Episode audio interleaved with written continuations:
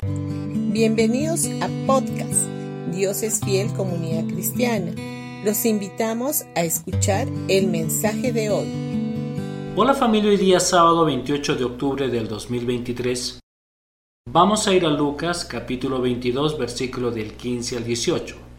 Entonces les dijo, He tenido muchísimos deseos de comer esta Pascua con ustedes antes de padecer, pues les digo que no volveré a comerla hasta que tenga su pleno cumplimiento en el reino de Dios. Luego tomó la copa, dio gracias y dijo, Tomen esto y repártanlo entre ustedes.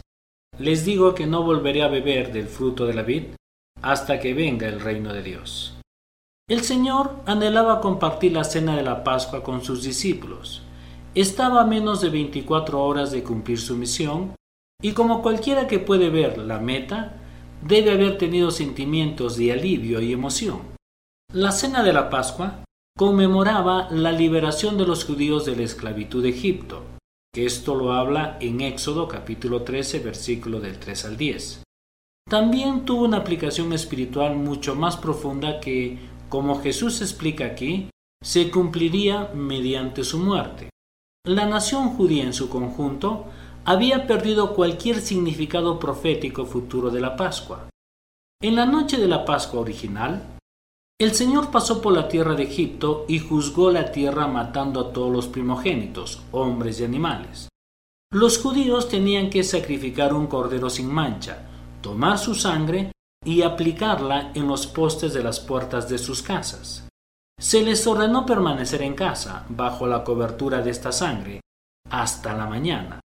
Cuando el Señor pasó por la tierra a medianoche para ejecutar su juicio, pasó por alto las casas que tenían la sangre del cordero en sus puertas, y nadie resultó herido de los que estaban dentro. Esta es una imagen perfecta de la redención que Jesús nos proporcionó.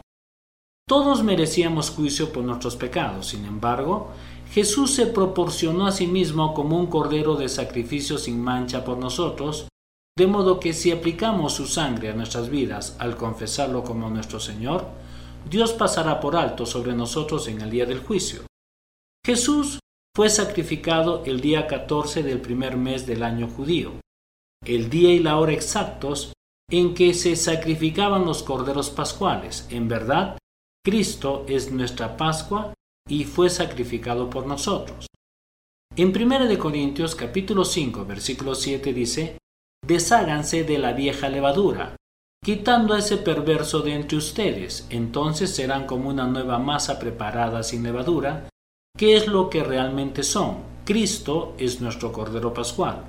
Ha sido sacrificado por nosotros. Por eso, cada vez que participamos de la Santa Cena, traemos a memoria la obra maravillosa que Jesús hizo por nosotros y nos rescató y nos dio su justicia.